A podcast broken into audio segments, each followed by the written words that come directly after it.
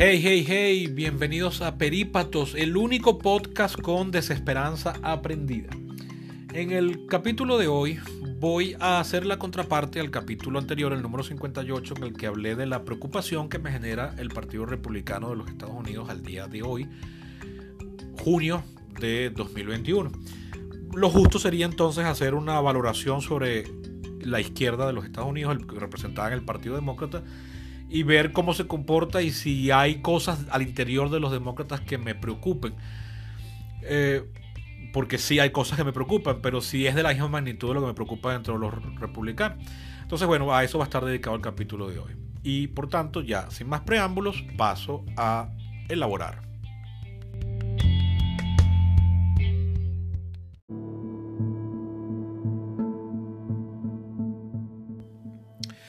Bien, si en el capítulo anterior hice un análisis de los republicanos y expresé mi preocupación por la pérdida de la cordura y los ataques frontales contra el derecho al voto, cabría esperar entonces hacer un análisis ahora de los demócratas y, discutir si el representante de la izquierda en los Estados Unidos está también viviendo por o pasando por un periodo de baja bajo compromiso con los valores democráticos del país, el, imperio de la ley y el apego a la constitucionalidad. Y si podemos temer esta cosa tan atávicamente venezolana desde un tiempo para acá, eh, o, más que atávica, yo, yo, diría ya que es una tara, que es el hecho de juzgar todo con la vara del trauma chavista. Y pensar si los demócratas por ser la izquierda son entonces los chavistas de los Estados Unidos. Eh, en el capítulo anterior, para poder hablar de los republicanos, hice primero un breve, muy breve y muy absurdo resumen histórico de las posturas político-económicas y sociales del Partido Republicano, haciendo incluso saltos cuánticos, obviando algunos detalles importantes. Si hiciera lo mismo de los demócratas, bueno, eh, tendría que ser más largo porque el Partido Demócrata es un partido más antiguo que el Partido Republicano. De hecho, dos generaciones y media, tres, tres generaciones más viejo porque el Partido Demócrata nació realmente como un, conglomerado de antifederalistas, que era el nombre que les dio la opinión pública del momento, de los años 90 del siglo XVIII, es decir, durante los primeros días del, inmediatamente posteriores a la Revolución Fundacional. Eh, pero inmediatamente fueron, muchos de estos antifederalistas fueron organizados y, aglomerados por Jefferson, quien venía de formar parte del gabinete de Washington, de con quien luego, luego se distanció, y fundaría un partido que, si bien no tenía un nombre oficial, en muchos estados era conocido como el Partido Republicano, que no tiene nada que ver con el Partido Republicano posterior, que es el actual. Pero muchas veces también en la prensa lo llamaban Partido Demócrata, en, en, parte con una especie de connotación veladamente peyorativa, porque los valores demócratas en el siglo XVIII no eran populares y de hecho durante los años 90 la Revolución Francesa estaba haciendo un concebido esfuerzo por rayar la palabra democracia. Entonces, bueno, los historiadores llaman a ese partido republicano demócrata. Eh, finalmente ese partido se dividiría en los años 20 del siglo XIX, es decir, eh, al término de 25 años después, bueno, no, 50 años después de la revolución fundacional, justo después de la muerte de Jefferson y Adams, eh, y llegaría al poder, ya había estado en el poder, pero en su primera función, en su primera iteración. Pero ya luego podemos hablar clara y decididamente del Partido Demócrata a partir de 1828, cuando eh, compite por la presidencia el candidato que había perdido, pese a que había ganado más votos, cuatro años antes, Andrew Jackson, a quien todos pueden ver en el billete de 20, de 20 dólares. Presidente que hoy en día se le critica muchísimo, pese a que fue un gran estadista, porque lamentablemente tenía unos prejuicios era un racista, eh, venía del sur y sobre todo hizo algunas acciones políticas contra las tribus indígenas que hoy en día son catalogadas como genocidio.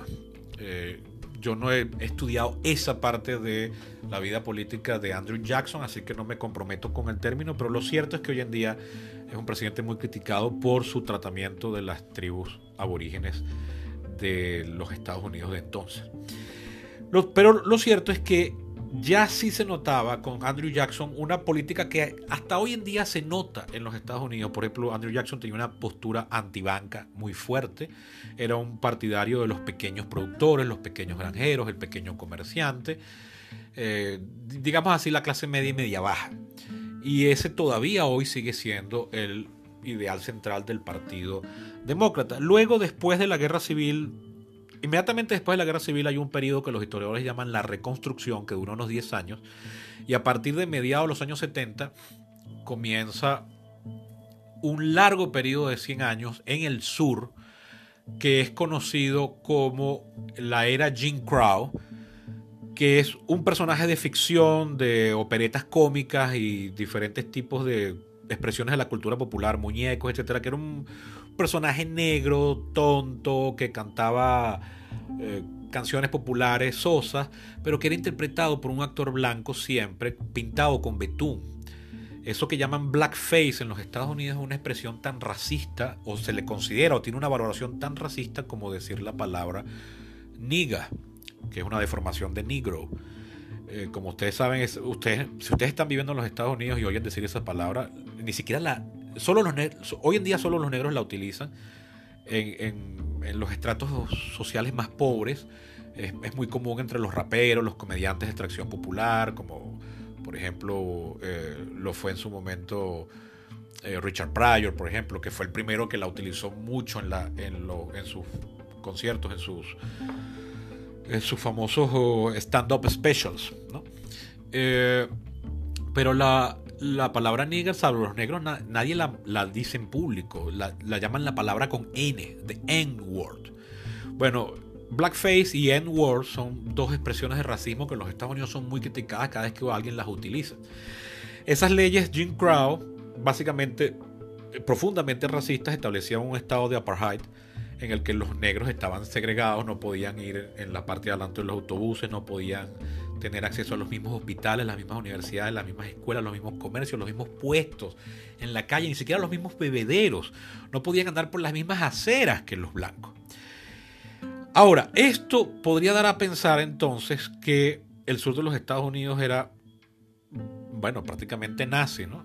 Era, sí era muy racista, era al punto de la segregación legislada e instituida, pero en este periodo donde la política del sur está dominada por los demócratas como reacción a los republicanos que fueron los que pelearon la guerra civil, la ganaron y después durante ese periodo de la reconstrucción dominaron todos los puestos políticos del sur a través de un fenómeno histórico muy triste que es el llamado carpet baggers, que la traducción más idónea al castellano sería los arrastramaletas.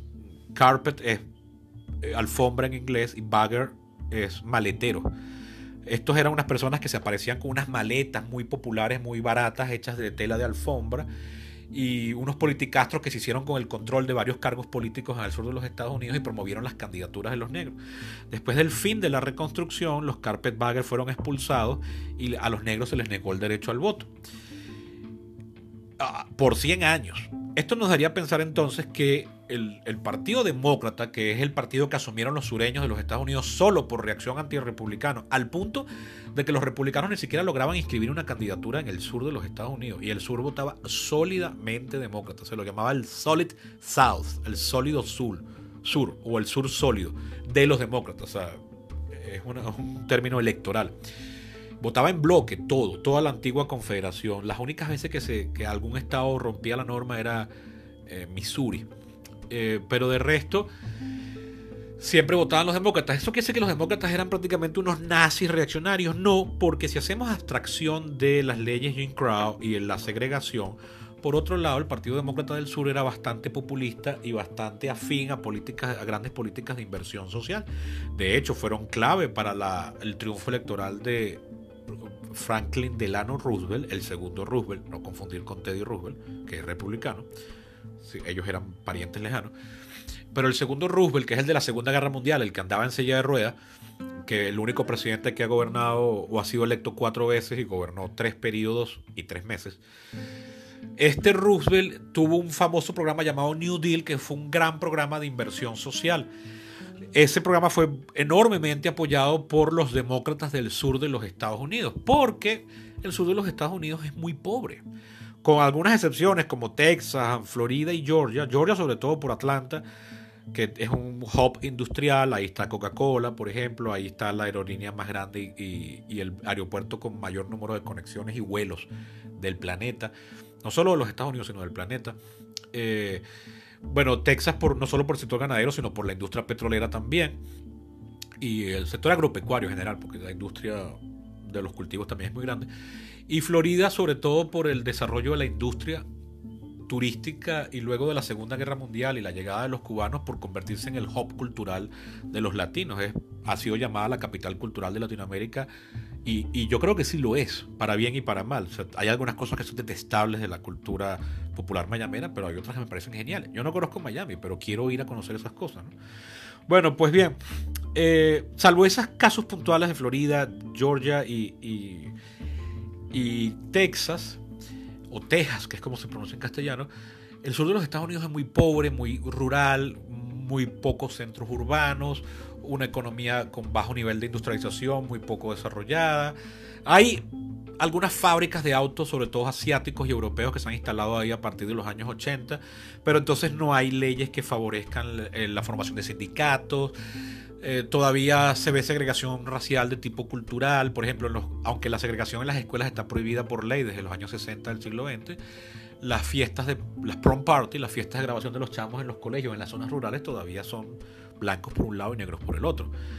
Eh, concentran la mayor número de, estos episodios de violencia de policías con eh, blancos con negros, cosas así, aunque eso se ve en todos los Estados Unidos, George Floyd no era del sur, pero hay, donde más se ve es en el sur. Entonces es una zona pobre eh, en general, con bajos sueldos. Y ahí hay entonces también desde el New Deal el mayor número de inversiones del Estado federal, es decir, del gobierno federal, del Estado central. Eh, por ejemplo, el mayor número de bases militares, el mayor número de cárceles federales, el, eh, grandes inversiones de infraestructura pública, como por ejemplo el Tennessee Valley Authority, que es un complejo de em, embalses y represas para facilitar la irrigación, pero también para que sirvan de esparcimiento. Eso está repartido por varios estados del sur, pero como su nombre indica, donde más hay es en el estado de Tennessee. Eh, hay también un montón de operaciones de la NASA eh, Cabo Cañaverales en Florida, que es donde se lanzan los cohetes. Eso también responde a una necesidad física, porque si se lanzan cohetes el Ecuador se gasta menos combustible que si se lanzan desde otra latitud. Pero el centro de control está en Houston. Todos recordarán Houston, we got a problem. Eso está en Houston. Y eso no hay necesidad física de eso.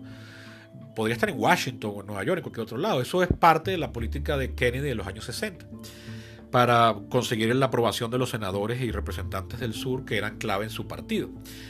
Pero a partir de los años 60, cuando después de muerto Kennedy asume su vicepresidente, que era Lyndon Johnson, que era un tejano del sur, que se había formado en, el sur segregado, promovió las llamadas leyes de derechos civiles que ponían fin mediante legislación federal con la segregación en las leyes Jim Crow de los diferentes estados. Eh, Lyndon Johnson dice que cuando firmó la ley de derechos civiles en el año 64 le dijo a su asistente, hemos perdido al sur por una generación. Hemos perdido nosotros los demócratas. Bueno, ya van tres generaciones desde entonces y no lo han recuperado. Porque a partir de los años 70 el Partido Republicano comienza a tener ganancias en el sur.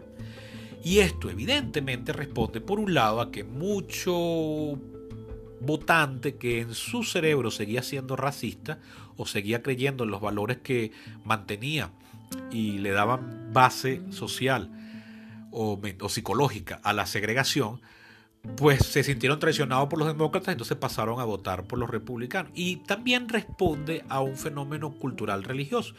El sur de los Estados Unidos hoy en día es muy fuerte el sector de los evangélicos de, de origen histórico calvinista. Y a partir de Reagan, de Reagan en los años 80, la presidencia de Reagan, el, sur de el Partido Republicano se hizo o se dio en decir el defensor de los valores familiares, que son la familia tradicional, eh, que eso incluye, bueno, rechazar el aborto, rechazar el, divorcio, rechazar los, el matrimonio igualitario, el matrimonio gay, todas esas cosas, el combate al SIDA, representar el SIDA como prácticamente un pecado por la promiscuidad y la homosexualidad y todas esas cosas. Y bueno, en un porcentaje, en una porción del territorio donde es fuerte demográficamente hablando un sector poblacional que asume las enseñanzas de la Biblia de forma literal y que le da el mismo peso al Viejo Testamento que al Nuevo. Recuerden en el capítulo 50 cuando hablé de los puritanos y los woke. Bueno, por eso mismo el sur de los Estados Unidos es muy, eh, muy proclive a el moralismo y eh, episodios casi que podríamos tildar de histeria colectiva sobre algunas transformaciones sociales y culturales. Entonces, el Partido Demócrata perdió popularidad en algunos de esos estados. Cuando aparece un candidato presidencial demócrata en el sur, a veces logra conquistar algunos estados. Es el caso de, em, el, candidato, el presidente Jimmy Carter en el año 76 y 80, que logró ganar varios estados del sur. Es el caso, él era gobernador de Georgia. Es el caso de Bill Clinton en el año 92 y en el año 96. Él venía a ser gobernador de Arkansas, que también es un estado del sur, y ganó varios estados del sur. Sin embargo, estados como Texas, como eh, Alabama, como eh, Mississippi, más nunca han vuelto a caer dentro del redil demócrata. Eh, Georgia ahorita y en el 92 son las únicas oportunidades que han caído en los últimos 50 años dentro de los demócratas, en los últimos 45, perdón. Y Texas no ha vuelto a ser votar demócrata desde el 76. Entonces, ¿qué queda hoy en día o en qué consiste la ideología del Partido Demócrata hoy en día? Sigue siendo un partido eh, anti o, o anti, no en el sentido marxista, pero anti-big business, anti-grandes corporaciones, más proclive a ayudar al pequeño productor, eh, aliado de los sindicatos. El sindicalismo en los Estados Unidos está muy reducido hoy en día, después de un 20% de la población económicamente activa, miembro de un sindicato, ha caído hoy en día a solo 11 y va en franco declive a pasar la barrera de los 10 hacia abajo. Eh, pero también a partir de los años 80 por haber sido el partido que promovió las, leyes de los derechos civiles, el Partido Demócrata vio, así como el Partido Republicano puede haber visto una oportunidad de expansión y conquista al ver a los blancos del sur resentidos por lo que podrían haber considerado una traición por parte de su partido histórico, entonces hicieron grandes eh, avances y eh, promovieron políticas que tenían alguna forma velada de promoción o defensa de la segregación racial en el sur, no ya de frente, sino ahora con cosas como política de ley y el orden contra el AMPA, pero el AMPA son negros y cosas así, ¿no?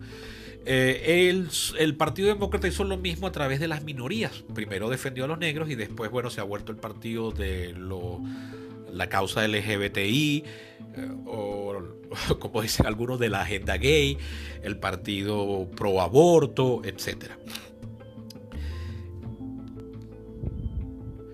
Pero a partir de Bill Clinton en los, en los 90, se dio en el Partido Demócrata un fenómeno que también se vio del otro lado del Atlántico, por ejemplo, el laborista Tony Blair de Gran Bretaña, que es que la nueva izquierda, por esta generación de la parte joven de los baby boomers, era un partido que si bien eh, estaba todavía a favor del trabajo, los sindicatos también era un partido que estaba, o eran unos partidos que estaban a favor de la internacionalización, la globalización, el gran capital, etc. Esta ideología que en los años 90 dio en llamarse la tercera vía, que tiene su gran promotor en el sociólogo británico Anthony Giddens, que se podía sintetizar en la expresión tanto mercado como sea posible, tanto Estado como sea necesario, es decir, que lo que quiere decir es tanto sector privado como sea posible, tanto sector público como sea necesario. Eh, es un partido, es, una ideología que hasta cierto punto trabajó en detrimento de los grandes principios del Partido Demócrata, que desde el New Deal había fomentado la regulación de las grandes industrias, eh, nunca atacó los principios básicos de la economía capitalista de, mercado, es decir, la propiedad privada nunca ha sido atacada ni reducida. En los Estados Unidos el concepto de propiedad privada, después de que se abolió la esclavitud, abarca absolutamente todo, salvo la propiedad de personas. De hecho, es uno de los países que lleva eso al, extremo más grande. Eh, el concepto de propiedad privada. Eh, no atacó tampoco los principios del libre mercado, etc. Es, es un partido que incluyó o introdujo la regulación, pero para salvar al capitalismo, no para destruirlo ni reducirlo. Bueno, pero a partir de los años 90 el Partido Demócrata se anotó en una idea que en parte deriva de la gran popularidad de los conservadores a ambos lados del Atlántico en los años 80, en Gran Bretaña con Margaret Thatcher y en Estados Unidos con, eh, Ronald Reagan, bueno, eso produjo un gran crecimiento económico, produjo un boom y entonces los demócratas no querían parecer ahora ni los laboristas en Gran Bretaña como los, los partidarios de ponerle coto a ese enorme crecimiento económico. Entonces yo quería más bien como montarse en la ola y surfearla. Y así ambos, eh, eh, ambas izquierdas, ambos lados del Atlántico, del mundo anglosajón promovieron o continuaron con la desregulación económica que había empezado en los años 80. Incluso Barack Obama en eso fue continuación también. Más bien Joe Biden eso sí podría ser un, demócrata vieja escuela, porque si bien él llega a la gran política a partir de los años 70, bueno, se crió con la égida del New Deal, entonces podríamos pensar que tiene algo de nostálgico eh, con respecto a la defensa de esos viejos valores. Está por verse, vamos a ver, apenas está comenzando y no podemos todavía hacer apuestas. Ahora bien, los los demócratas hoy en día están, vamos a hacer la venezolana y vamos a hacer la gran pregunta. ¿Los demócratas son los chavistas en los Estados Unidos? Lo responderé al siguiente, en la siguiente sección después de la pausa publicitaria.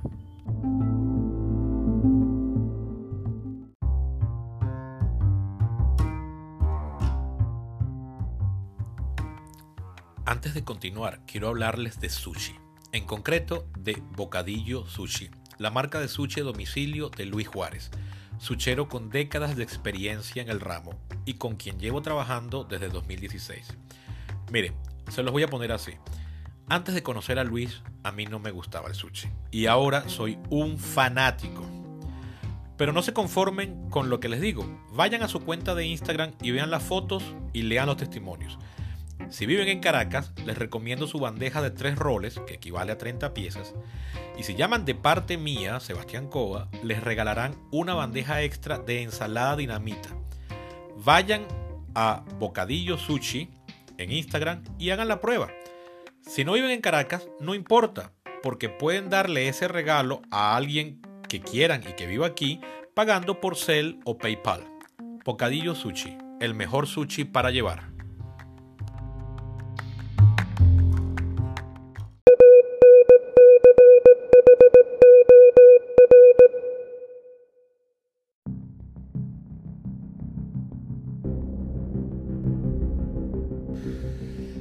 Bien, respuesta corta, no, los demócratas no son los chavistas en los Estados Unidos. En los Estados Unidos no hay chavistas. No hay chavistas en Colombia, no hay chavistas en Brasil, no hay chavistas en España. El chavismo es un fenómeno venezolano. Ahora bien, en los Estados Unidos sí hay izquierda, como la hay en Venezuela, como la hay en Colombia, como la hay en Brasil, como la hay en España. Los demócratas son el partido de la izquierda en los Estados Unidos, pero la izquierda americana no tiene absolutamente nada de marxista, porque la piedra angular de la teoría marxista es la eliminación de la propiedad privada sobre los bienes de producción como pieza clave de la dominación burguesa en un modo de producción capitalista. Eso en los Estados Unidos jamás ha sido popular y los partidarios del comunismo en Estados Unidos ni siquiera podían defender esa idea públicamente de forma abierta, porque no estaban del todo convencidos. Eh, Franklin Roosevelt no atacó esos principios en lo absoluto, ni tampoco Kennedy, ni Johnson, ni Carter, ni Clinton, ni Obama, ni ahora Joe Biden. En ese sentido, no tienen absolutamente nada de chavistas porque no tienen absolutamente nada de marxistas. Ahora bien, ¿Qué tendencia puede haber dentro del Partido Demócrata que preocupe? Bueno, sí hay alguna tendencia que a mí en particular me genera cierta preocupación, que es la creciente popularidad de una cosa que andaban a llamar la política de la identidad, identity politics, que es precisamente por haberse vuelto el Partido Demócrata el partido de las minorías raciales, culturales, religiosas, sexuales, de género, incluso laborales, etcétera. Muchos de estos grupos se han organizado en grupos de presión y actúan de una forma que si bien no cae en una actitud mafiosa ni remotamente, sí son unos grupos de presión muy organizados y hasta cierto punto muy histéricos. Y a veces hacen unos reclamos que si bien ya estaban presentes en los años 70 y sobre todo en los años 90, con el, auge de esto que se ha dado en llamar la corrección política. La corrección política es un término de los años, de principios de los años 90, finales de los 80, principios de los 90. Eh, no es sino hasta la aparición de Internet y la posibilidad que abrían las redes sociales, los blogs, el Internet en general, al darle voz a un gentío que hasta ese momento solamente era espectador, que somos nosotros, la gente de a pie. Fíjense, yo estoy haciendo un podcast grabando con mi teléfono celular en una de las dos bibliotecas de mi casa y lo edito con un programucho muy sencillo y aquí le estoy llegando a cuatro gatos pero le estoy hablando urbi et orbi a todo el que quiera escucharme sobre estos temas. Bueno, estas cosas no eran posibles hace 30 años. Cuando yo nací, cuando yo era niño, estas cosas no eran posibles. Entonces, bueno, esto le ha dado voz a mucha gente y no necesariamente para bien, siempre. Porque si bien una cosa fantástica de Internet es que no hay que pasar por el filtro de un editor, una de las cosas terribles de Internet es que nadie pasa por el filtro de un editor. Entonces, bueno, cualquiera sale a decir cualquier estupidez y a llevar su histeria a todas partes. Y así han visto cómo hoy en día se ha puesto de moda una cosa que los críticos andaban a llamar la cultura de la cancelación, cancel culture, que es todo aquel que dice algo que me ofende, pues vamos a buscar cancelarlo. Hay una discusión un poco necia sobre quién acuñó el término y si es válido porque lo acuñó la derecha, entonces no es válido. X, el término es válido porque el de fenómeno que describe existe. Y si la derecha también cae en cultura de la cancelación, y, y sí cae muchas veces, a mí me importa un pito, porque el fenómeno está ahí y es evidente. Y la izquierda hoy en día, sobre todo ese sector de la izquierda que en Estados Unidos recibe el nombre de woke, del cual hablé en el capítulo 50, que quiere decir los despiertos, los que están conscientes de los problemas del mundo y que tienen un poco, un poco no, tienen mucho de esa moral calvinista, que no se ríen con nada, que todo los conmueve al punto de la indignación y viven constantemente ofendidos por un planeta que no es tan puro como ellos conciben, se conciben a sí mismos y conciben que el mundo debería ser. Bueno, eso está haciendo mella en el Partido Demócrata y ha hecho que algunos buenos políticos del Partido Demócrata se hayan visto obligados a renunciar porque eh, salió algún escándalo a la opinión pública que en realidad visto después de un tiempo no era tampoco gran cosa. Por ejemplo, es el caso del el comediante de Minnesota, Al Franken, que en los años 80 fuera escritor de Saturday Night Live y luego, bueno, se hizo toda una carrera haciendo especiales de comedia y sobre todo presentándose en actos eh, corporativos privados y escribe unos libros geniales y comiquísimos. Yo tengo uno de él del año 2005 que es una... A, mí me recuerda bastante aquí en Venezuela a Laureano Márquez, que es el otro autor que logra que con leyendo un solo párrafo yo me ría a carcajadas en voz alta. Bueno, Al Franken fue elegido senador por Minnesota, su estado natal, en el año 2008, el mismo año que ganó Obama, en una elección donde contaron hasta el último voto, ya que ello fue a juicio y le tomó como tres meses poder ser declarado como ganador. Al Franken fue un muy buen senador, pero en el año 2016, no, 17 creo que fue, cuando el Me 17-18 se vio obligado a renunciar por presión de grupos de presión, valga la redundancia, pero de otros grandes líderes demócratas como la senadora por Nueva York, Kristen Gillibrand, o Gillibrand, eh, porque salieron unas fotos en las que él hacía un gesto como si le estuviese tocando las tetas a una persona que hizo con él una serie de, tours de comedias para las tropas en Afganistán y en Irak. Ok, las fotos podrían haber sido de mal gusto, pero para mí con una simple disculpa hubiese bastado, pero bueno, no, salió de la política, se retiró y era una promesa, o sea, yo incluso llegué a fantasear con verlo candidato presidencial y yo creo que hubiese sido posible de no haber sido por eso.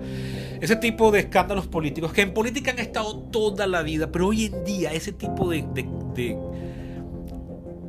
cancelación, en mi opinión, se ha salido de control. Hace poco vimos una actriz que viene, ella, su origen es profesionales en la lucha libre femenina, pero luego saltó a la actuación y ella estaba actuando en las dos temporadas de la serie de Disney Plus de Mandalorian, una serie de Star Wars. Era un personaje chévere en la serie que a mí me gustaba.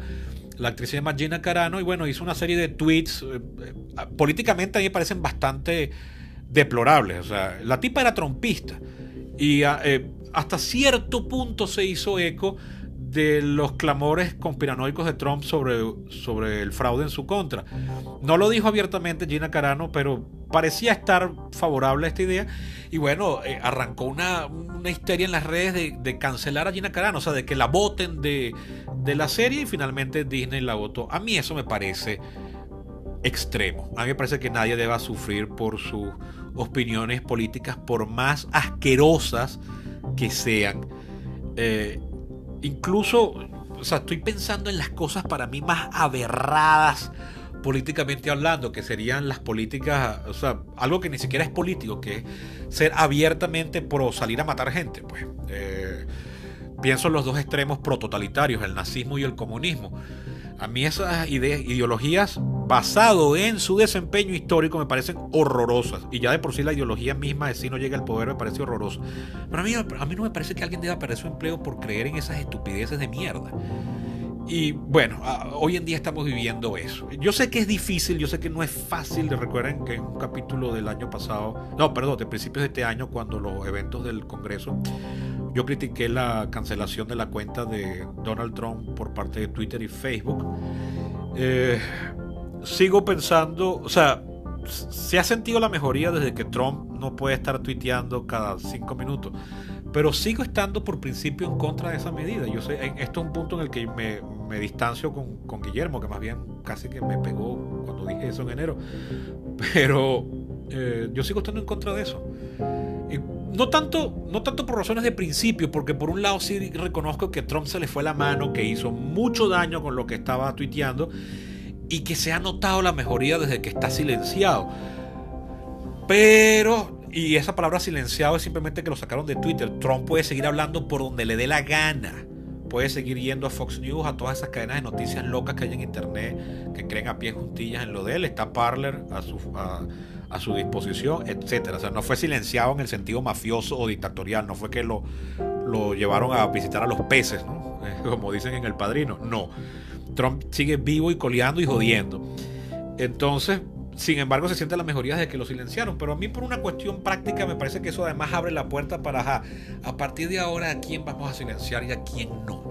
Y yo creo que yo lo digo en parte porque yo soy un tipo muy bocón y muy soquete y me viven bloqueando. Este, ayer domingo me bloqueó una exalumna más por una tontería que dije. Y, y bueno, y así esa es la historia de mi vida. Entonces, yo creo que yo tengo automática solidaridad con los bocones y la gente ladilla, porque yo soy un bocón ladilla, pues. Entonces creo que ahí en parte es como una especie de empatía de, de, incomprendido con incomprendido. Y a veces esos incomprendidos son gente nefasta como Donald Trump que hizo mucho daño. Con lo cual voy a concluir la pregunta con la que abrí, esto. ¿Cuáles, ¿Quiénes son los chavistas entonces en los Estados Unidos? No, nadie. Sin embargo, quienes han llevado un comportamiento político que recuerda algunas acciones del chavismo. Eso sí se puede preguntar en cualquier situación política del mundo actual. Y bueno, ¿quiénes? Porque, porque ¿qué es ser chavista? Bueno, tener una postura política antiliberal, antigobierno de la ley. Y me digo, digo esto por eh, simple señalar la evidencia empírica. O sea, Aquí en Venezuela ya no se hacen elecciones libres, lamentablemente. Y si alguien gana lo meten preso, etcétera. Bueno, ¿quiénes han promovido políticas que recuerdan lejanamente eh, este tipo de actitud o de de postura, porque no ha pasado de ahí afortunadamente en los Estados Unidos, lamentablemente cierto sector del Partido Republicano a quienes le dediqué la, el capítulo anterior, el número 58. Pueden oírlo para saber a, a, qué me refiero. ¿Donald Trump es Chávez? No, Donald Trump no es Chávez, no se parecen ni físicamente ni ideológicamente, pero ambos tienen en común un egocentrismo narcisista patológico y un desprecio por el imperio de la ley, la constitucionalidad y la crítica política y hasta personal y no pueden, bueno, Chávez no podía, en el caso de Chávez que hablar en pasado, eh, soportar la crítica ni tolerar disidencia alguna. En el caso de, de Chávez metía preso a sus enemigos, les echaba gas del bueno y arruinó un país con tal de mantenerse en el poder. En el caso de Trump no llegó a eso. Pero no sabemos si porque Trump no lo quiso o porque no fue capaz debido a la fortaleza institucional que todavía puede notarse en los Estados Unidos. Yo creo que lamentablemente es lo segundo y no lo digo con orgullo. Entonces, ¿hay chavistas en Estados Unidos? No, no hay chavistas. ¿Hay gente en Estados Unidos que desprecia el gobierno de la ley y está trabajando en contra de los valores democráticos? Lamentablemente sí, y la inmensa mayoría de ellos, no todos por supuesto, pero sí la inmensa mayoría, eh, eh, están haciendo vida política en el Partido Republicano, arruinando a ese partido y arruinando al mismo tiempo el país, poco a poco, de forma muy lenta todavía. Un daño que todavía al día de hoy es reversible, pero que ya está ahí, ya es evidente y ya se puede notar. Y en los demócratas no hay nadie así de extremo. ¿Y qué me dices de Black Lives Matter y de Squad y toda esa gente? No, no llegan a eso. Primero porque no tienen acceso al poder como lo tienen los republicanos. Primero porque no han promovido leyes de persecución política. Bueno, los republicanos tampoco, pero no han promovido leyes que eh, medren los derechos políticos del otro sector. Eso sí no lo han hecho y en eso sí hay una enorme diferencia. Los republicanos han promovido leyes que trabajan en desmedro de los derechos políticos de sectores de la población que se eh, inclinan por a votar demócrata.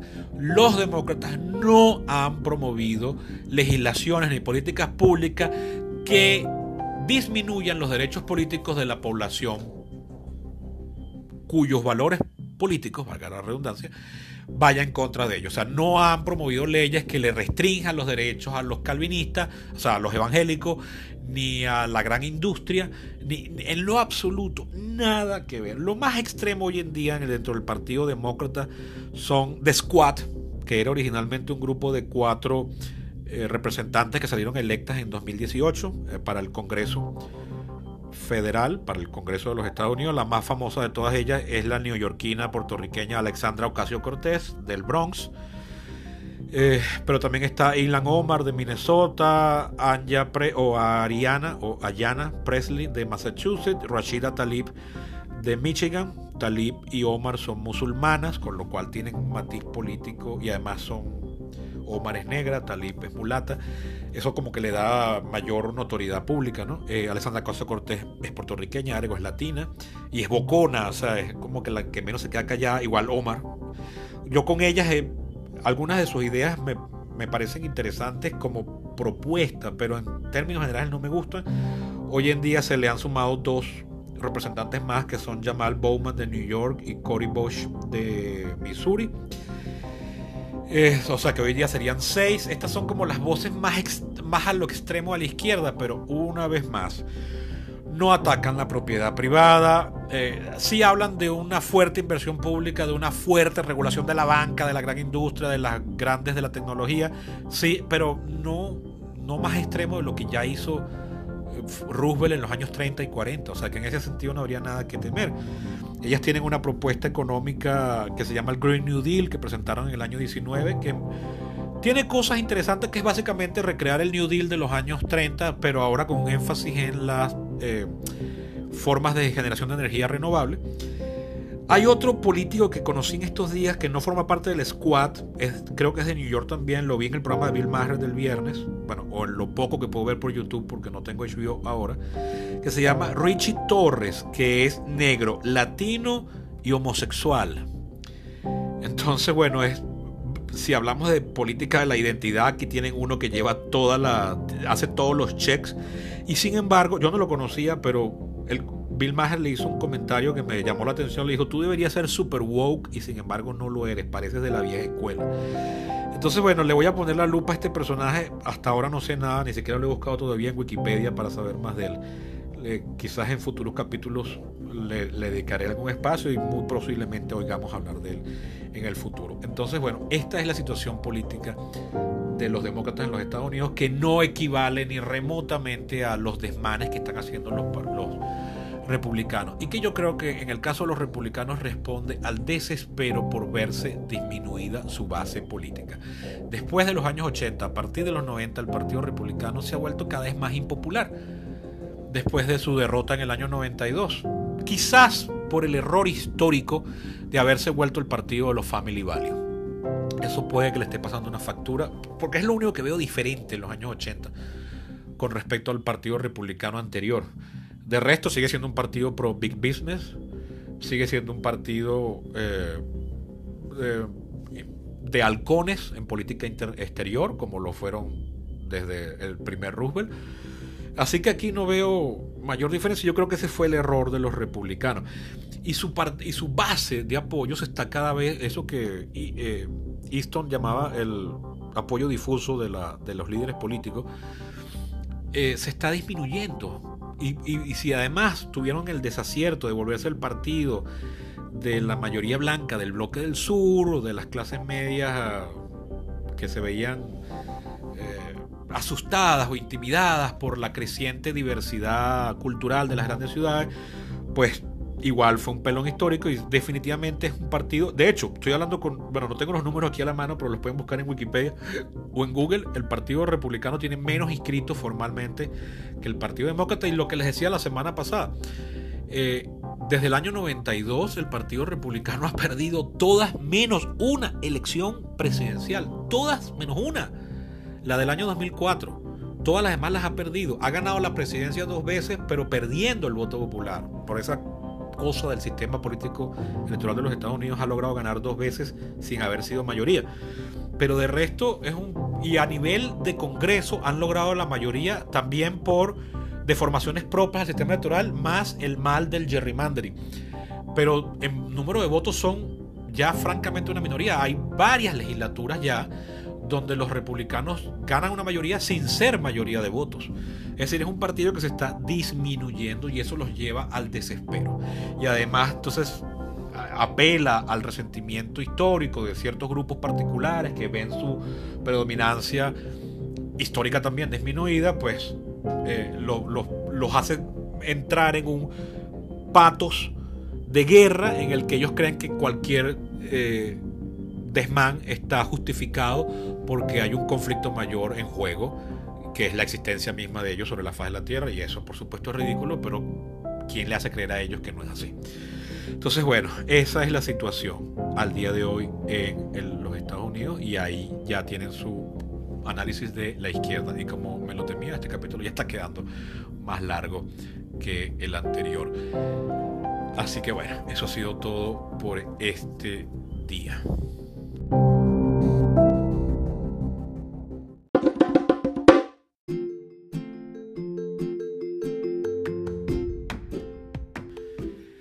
Ese ha sido todo el capítulo de hoy. Como siempre, quedó larguísimo porque yo no puedo ser breve jamás y nunca.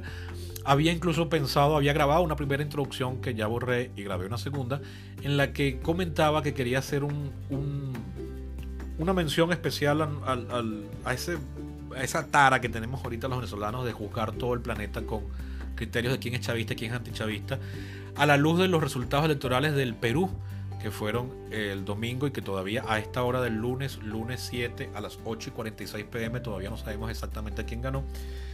Pero creo que primero no lo meto ya aquí porque rompe con el capítulo y lo hace más largo, pero además porque prefiero esperar a que haya un definitivo ganador. Entonces, bueno, dicho todo lo que tenía que decir, les recuerdo que pueden ser mecenas de Perípatos yendo a mi Patreon, se escribe patreon.com slash perípatos. Pueden ver el enlace aquí en la cajita de diálogo. También quiero rogarles que por favor le hagan llegar este podcast a quien crean que le pueda gustar o interesar. Y que me hagan llegar sus comentarios a Facebook y Twitter, arroba eco23, Instagram s.coba, coba con b chiquita. Eso ha sido todo por hoy. Hasta la vista.